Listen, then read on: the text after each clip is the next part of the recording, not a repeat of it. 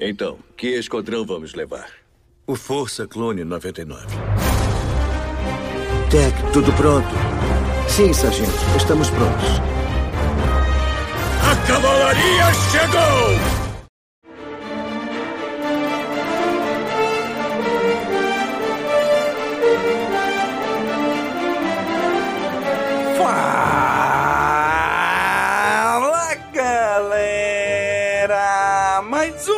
Caminocast começando! Aqui é Domingos e hoje estamos aqui reunidos para falar do sexto episódio de The Bad Batch, chamado Desmontagem. Em uma missão para conseguir um bem valioso, eles enfrentam contrabandistas atrás do mesmo alvo. Vamos juntos destrinchar e entender este episódio agora! Música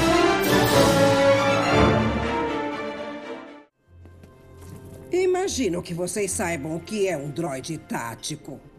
Eles eram o cérebro, cérebro das operações militares tá, tá, dos separatistas. Tá, tá, tá bom, eu já estava explicando, espertinho.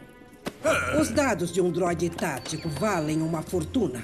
É por isso que vocês vão entrar nesse núcleo de desmontagem em Corélia e me trazer um antes que todos sejam destruídos. Ainda não decidimos se vamos trabalhar para você ou não. Permita-me decidir para vocês. Vocês vão.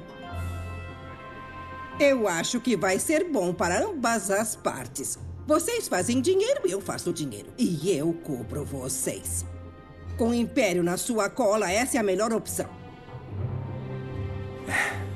Então a gente tá dentro. Eu sei disso. Eu acabei de dizer isso.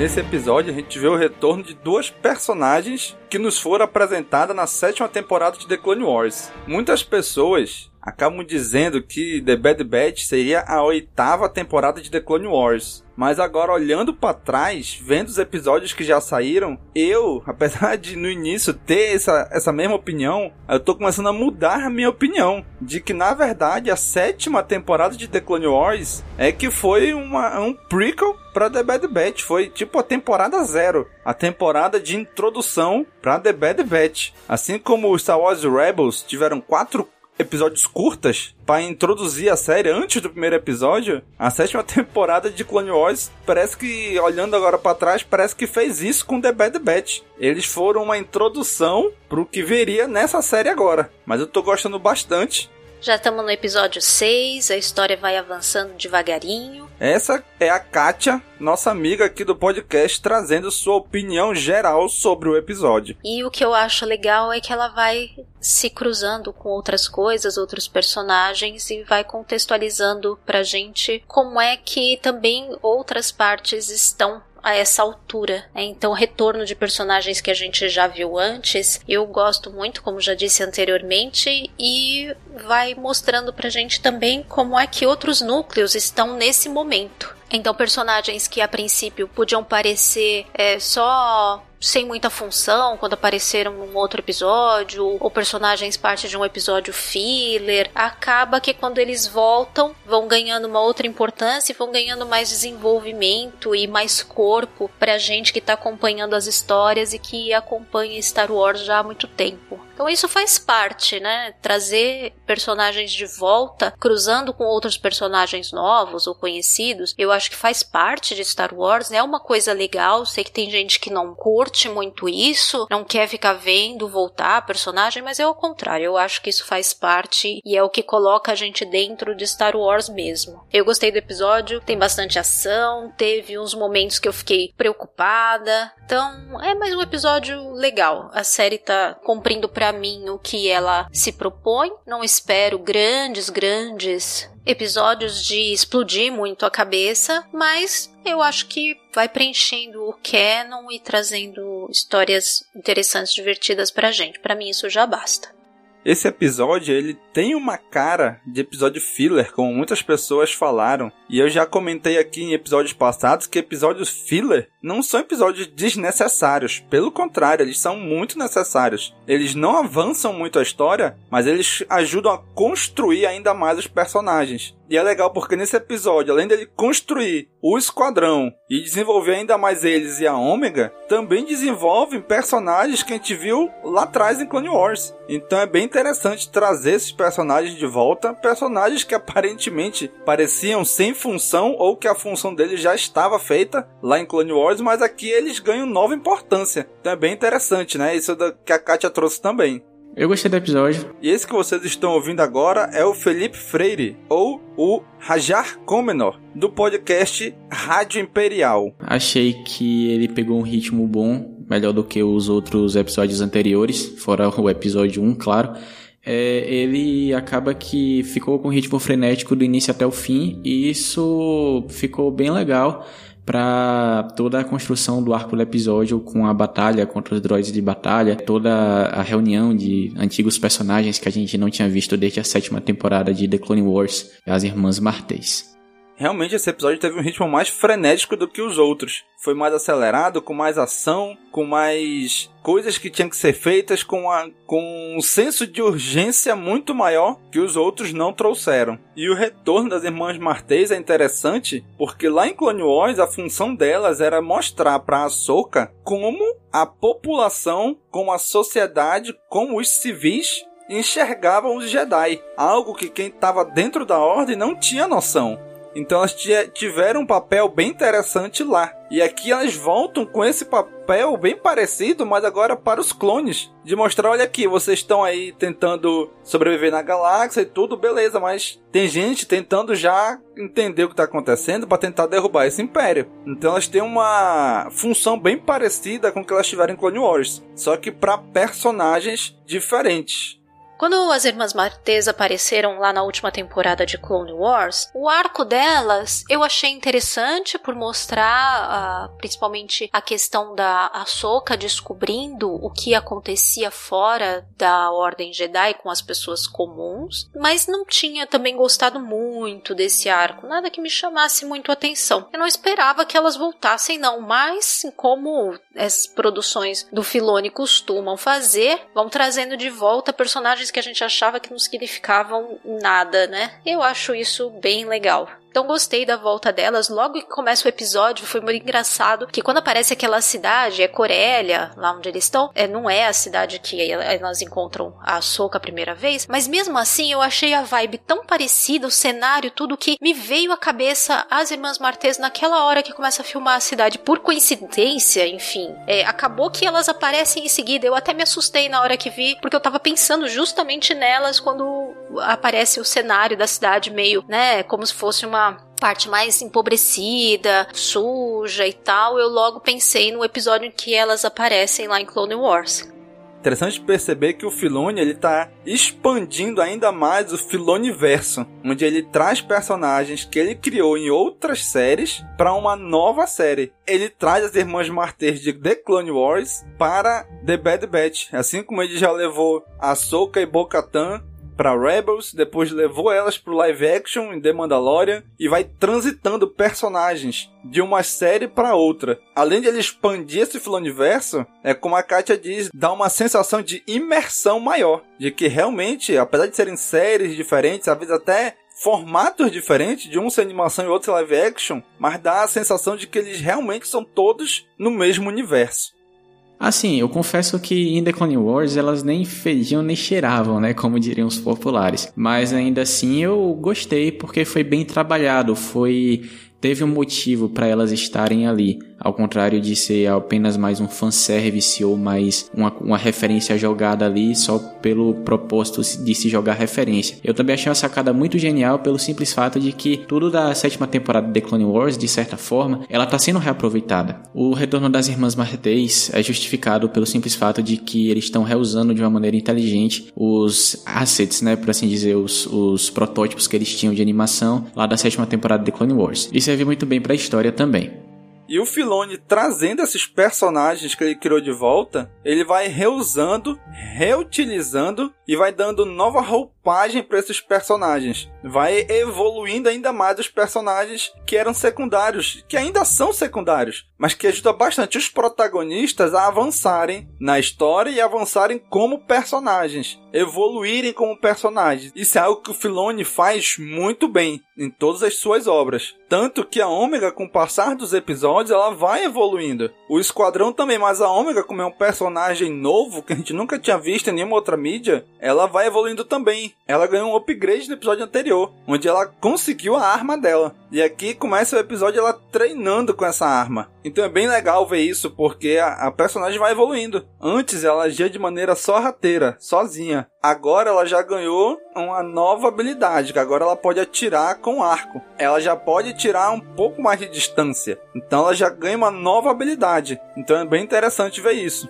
Já no episódio passado, quando a Ômega acaba ficando com aquele arco de energia, já achei bem interessante que isso pudesse se tornar a arma dela, uma coisa diferente e que faz muito sentido, porque geralmente quem não tem a força física vai atuar de uma maneira mais a poder lutar à distância. Então a coisa do arco faz muito sentido para a personagem dela. E é bem engraçado vê-la no começo do episódio treinando com o arco e falhando miseravelmente, mas eu acho que ainda ao longo do, dos episódios seguintes ela vai se tornar uh, uma boa atiradora e com mais treino. Acho que combinou bastante com ela essa arma. E ela sempre tenta ser muito presente nas missões, né? Quando eles deixam e quando eles não deixam também. Então nessa ela ali tem também a sua participação, inclusive tem é, vários momentos ali que eu fiquei com medo por ela. Toda a cena na fábrica de desmontagem lá de Corélia lembra muito a fábrica que aparece lá no episódio 2, no Ataque dos Clones, mas lá era mais uma linha de montagem e essa ao contrário é de desmontagem. Né? Então é um paralelo também interessante que a série mostra. E foi sorte da Ômega que quem ficou meio que atrás dela ali naquele passa-repassa da, da cabeça do clone, do, do droid tático, foi a, a irmã que é mais boazinha, né? A, acho que é a Tracy. Porque se fosse a Rafa, provavelmente ia deixar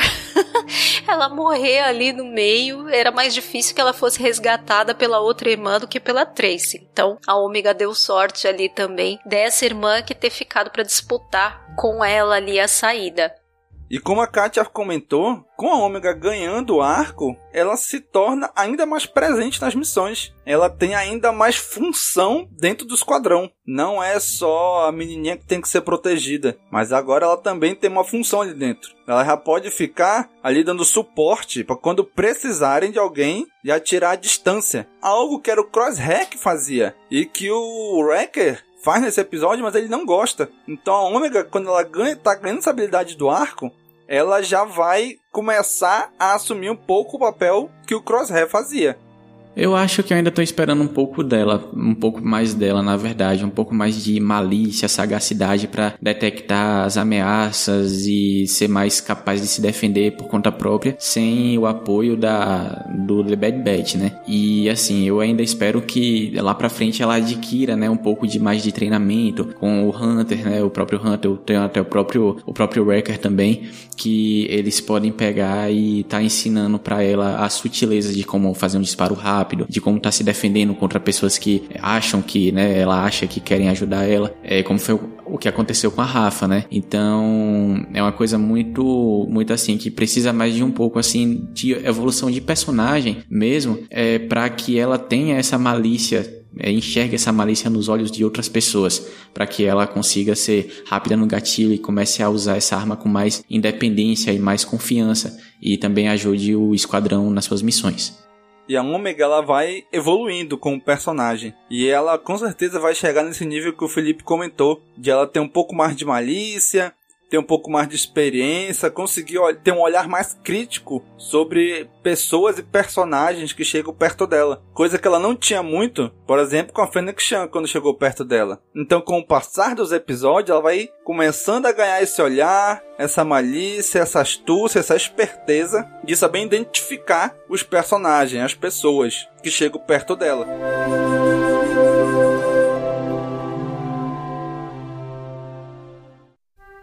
Aqui é o Paul Dameron em missão especial. Não saia daí, você está ouvindo o CaminoCast. Outra coisa que vem acontecendo frequentemente com o passar dos episódios é a recorrente dor de cabeça do Wrecker. E cara, que medo desse chip ativar. É o Hulk ali no Vingadores Era de Ultron, o Hulk sem controle. Então será muito desastroso se isso acontecer. Então vamos torcer para que isso não aconteça. E sobre o Wrecker, lá vamos nós ficar preocupados com a cabeça do Wrecker, tá sempre batendo para todo lado. E esse lado avança dessa vez um pouquinho mais isso, porque ele, além de ficar com a dor de cabeça, ele ainda aparece falando: os bons soldados obedecem ordens. Então, é, dá para ver que a coisa ali, daqui a um pouquinho, vai acabar ativando mesmo o chip e a coisa vai ser complicada. É, já nesse episódio eu fiquei com medo que ele ativasse de vez, porque foi quase ali. Foi realmente por muito pouco. Então, se não for no próximo episódio, no seguinte, acho que sem falta a gente vai ver esse chip ser ativado. Não acho que vai demorar muito mais, não. Eu acho que tá um negócio perigoso, né? E assim, eu, eu confesso que eu não tô gostando muito da repetição e da redundância que está sendo, porque é sempre estar tá batendo a cabeça no mesmo lugar e ter uma, uma running gag disso, né? Tipo, uma piada recorrente com isso. Eu aprecio quando é contado de forma legal no formato storytelling. Porém, quando você sempre tá fazendo a mesma coisa e fazendo com que esse personagem sempre tá batendo a cabeça no mesmo lugar, você, claro, fica receoso por causa que é o Wrecker, você não quer ver que, né, ninguém se machuque tudo, e porque também poxa, já pensou, né, se o Wrecker ser o cara, né, que for ativado o chip, ele é o, é o mais grandão de todos, ele é o maior de todos, então não tem como, né, ele não causar um estrago caso esse chip venha a ser ativado. É uma coisa que dá bastante medo pra gente. É, mas aí é um pouco mais questão de construção para ver como esse chip vai ser ativado lá na frente, porque quando esse chip for ativado, com certeza vai dar um estrago enorme. Eu concordo um pouco com o Felipe quando ele fala de que tá começando a ficar repetitivo. Ok, cada episódio mostra de um jeito, mas tá, tá se construindo de que vai acontecer. A gente só não sabe quando. Não é nem se vai acontecer, mas quando vai acontecer. Porque os episódios recorrentemente vem mostrando essa dor de cabeça do Wrecker. Nesse episódio ele já começou até a falar a frase que os clones falam, que até o Crosshair falou no início, no primeiro episódio. Então vai ficando cada vez mais próximo disso acontecer. Então vai provavelmente mudar a dinâmica da série ou a dinâmica do esquadrão de como eles vão reagir a isso. E algo também que está começando a mudar um pouco o esquadrão é como o Hunter está olhando para as coisas que estão acontecendo com o esquadrão. Porque o Hunter ele fica na dúvida: será que eu entrego? Será que eu não entrego os dados para as irmãs? Eles têm um, alguns desentendimentos durante o episódio, mas acabam trabalhando junto. E no final ele acaba entregando os dados para as irmãs Martês. No final do episódio eu fiquei bem na dúvida se o Hunter ia ficar lá com a cabeça do droid ou ia entregar para as irmãs. Mas acho que ele percebeu que a questão delas ali era mais importante, embora dê um pouco de dó, porque eles estavam precisando é, cumprir a missão, que está no momento sendo uma questão meio de sobrevivência para eles. Mas ele acabou fazendo a coisa certa, a meu ver. E aí ainda fica aquele gancho pro final delas falando lá com uma pessoa de capa e agora a gente vai ficar na expectativa de saber quem era, né? É a Soka? É o Rex? É o Bay Organa? Quem será, né? Então vamos aguardar, eu acho que logo a gente vai saber, mas eu fiquei bem curiosa para saber no final com quem é que elas estavam falando ali, quem é que estava é, encomendando essa missão para elas. Dá para perceber que já tem gente se movimentando depois da traição e da ascensão do, do império. Tem gente que tá se movimentando para tentar entender o que foi que aconteceu, quem tá por trás de tudo e pegar mais informações. Esse aí, pelo jeito, é bem o início, o início de tudo lá da rebelião. Tem o droid que aparece ali também, meio verdinho, que parece ser o R7 que acompanhava a Soca. Isso pode ser uma conexão com ela. Não tá dando para saber, até porque tem uma, uma questão do droid mudar de cor ali no final do episódio, e isso ficou até despertando um monte de dúvida e questionamento se foi algum erro na hora da animação. A iluminação é bem diferente no final, então eu não sei se é até um reflexo da iluminação ali que ficou meio esquisita a cor do droid, mas poderia ser o droid que era da Ahsoka. Embora no final lá de Clone Wars, é, os droids que ajudam a Ahsoka a fugir, parece que eles são meio que explodidos, deu mó dó, porque aí eu sempre sinto tanto quando destroem os droids nas histórias, mas eu não sei se é ele mesmo que tá voltando. Eu achava que ele já tinha naquela, naquela parte é, se explodido, né? Mas pode ser que seja ele também. E com a fala das irmãs Martês, nos dá a entender que já está se iniciando uma proto-rebelião. Pessoas já estão se movimentando para começar a lutar contra esse império novo que se estabeleceu de maneira ditatorial, mas de uma forma que as pessoas não percebem isso. Então, as poucas pessoas que percebem já estão se organizando para ir contra isso. E no final desse episódio, quando elas falam ali com alguma pessoa pelo holograma, já dá a entender que é uma pessoa conhecida da época da República que está se movimentando para isso.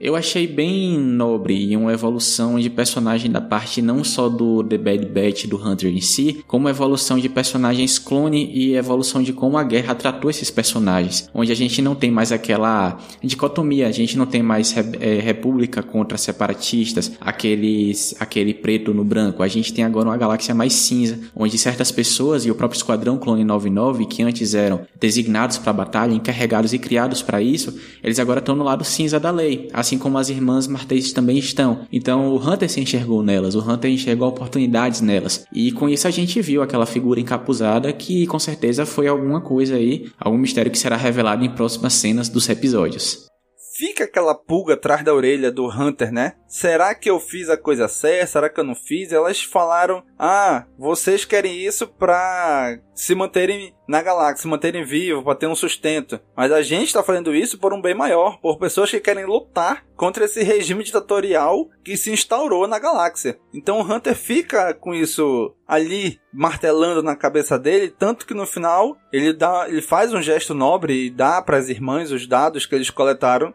do droid tático. Então é mais um passo na evolução do Hunter como personagem, se descobrindo o que, que ele vai fazer agora nessa galáxia sem ser mais soldado da República. E esse conflito de o que eles viveram como soldado versus o que eles têm que fazer agora, o nosso padrinho Bruno Richter comenta também no áudio dele, onde ele fala sobre a opinião geral do episódio. Fala galera. Bom, continuando aí a nossa saga de Bad Batch, o episódio número 6 começa com uma nova quest, né? Com aquele dilema ainda que os clones estão encontrando, que é como sobreviver na galáxia, né? Então eu achei bem interessante que eles partem para uma missão de resgatar um droid tático, que era uma coisa que eles lutaram contra, né? A, durante as guerras clônicas inteiras. E agora eles precisam resgatar um porque precisa, é a missão e eles precisam sobreviver. Então entra um pouco, começa a entrar um pouco de conflito é, do que eles viveram barra o que eles precisam fazer para sobreviver. Né? Parece ser uma quest mais simples, aquela coisa que a gente já discutiu sobre fillers de episódios, mas é um episódio que eu gostei bastante. É primeiro pelo nome Desmontagem, né, que mostra já é, o que, que aconteceu com os droids após a, as guerras clônicas. Isso não era mostrado em nenhuma outra mídia e agora a gente tem uma noção do que aconteceu, né? Foi todo mundo para linha de desmontagem. Isso é muito legal porque tirando na, no episódio né, nas prequels e nos seriados você não vê droids em outros, outras mídias, né? E a gente foi ver, se não me engano, tem uma cena no episódio 9, a sessão Skywalker, que fala, que mostra um droid de batalha perdido lá. Mas ainda assim, né? Eles têm a missão de chegar em Corélia e resgatar todo. achar esse droid de ataque tático. E aí encontram duas personagens velhas conhecidas nossas, que é a Rafa e a Tracy, que apareceram na sétima temporada de Clone Wars, né? Mostrando aí talvez um possível envolvimento com, com a rebelião, o que é bem, bem legal, porque a rebelião ainda estava no começo. O Império tinha acabado de surgir e você já, já aparece aí com pessoas tentando ajudar a ser contra o sistema. Né? Vamos dizer assim. O episódio tem muita ação, é um episódio bem legal, bem dinâmico, com bastante emoção. Acende uma luz de alerta novamente, com o Wrecker dando problema no chip e já dando indícios de que vai dar problema, né? Que ele tá a ponto de explodir. Isso é um problema. E aí também mostra um pouco de amadurecimento da Omega, já com a parte de tiro alvo sendo praticada no começo do episódio e mais pro fim do episódio ela já parece é, um pouco mais assertiva nesse ponto. Uma coisa que eu achei muito interessante é no final do episódio o Hunter fala uma frase que eu achei muito legal, que a, a Tracy, a Tracy ou a Rafa falam para ele assim que ele é diferente e ele fala as coisas eram mais simples quando a gente era apenas soldados. Então dá para entender aí que o sofrimento dele também de ver que talvez ele tenha perdido o propósito, né? Qual é o propósito dele? Os clones foram desenvolvidos para serem soldados e agora que não tem mais guerra eles são o quê? Né? Então eu achei isso bem legal, bem interessante. É uma reflexão que eu acho que vale a pena aí a gente colocar para os próximos episódios e avaliar como que isso vai ser desenvolvido. As coisas eram mais simples quando éramos apenas soldados. Essa fala é bem profunda do Hunter, que mostra que ele não está contente com a situação, mostra que eles tinham uma estabilidade antes e agora eles estão totalmente desestabilizados. Eles não têm mais um porto seguro, eles não têm mais certeza de nada. Então foi bem interessante essa mensagem aí que o Bruno trouxe pra gente, onde o Hunter, ele como líder desse esquadrão, ele tem que se achar e direcionar o esquadrão dele para essa nova direção que eles vão tomar. E isso eu achei muito interessante E você, cara amigo ouvinte, o que achou desse episódio? Coloque aí na área de comentários os seus episódios, o que, que você achou. Se você também quiser mandar seu comentário em áudio para aparecer aqui no final, considere se tornar o nosso apoiador lá no apoia.se barra. Muito obrigado por você nos acompanhar e já sabe, curte, comenta, compartilha, divulga nas redes sociais. Um abraço e até a próxima. Falou, pessoal!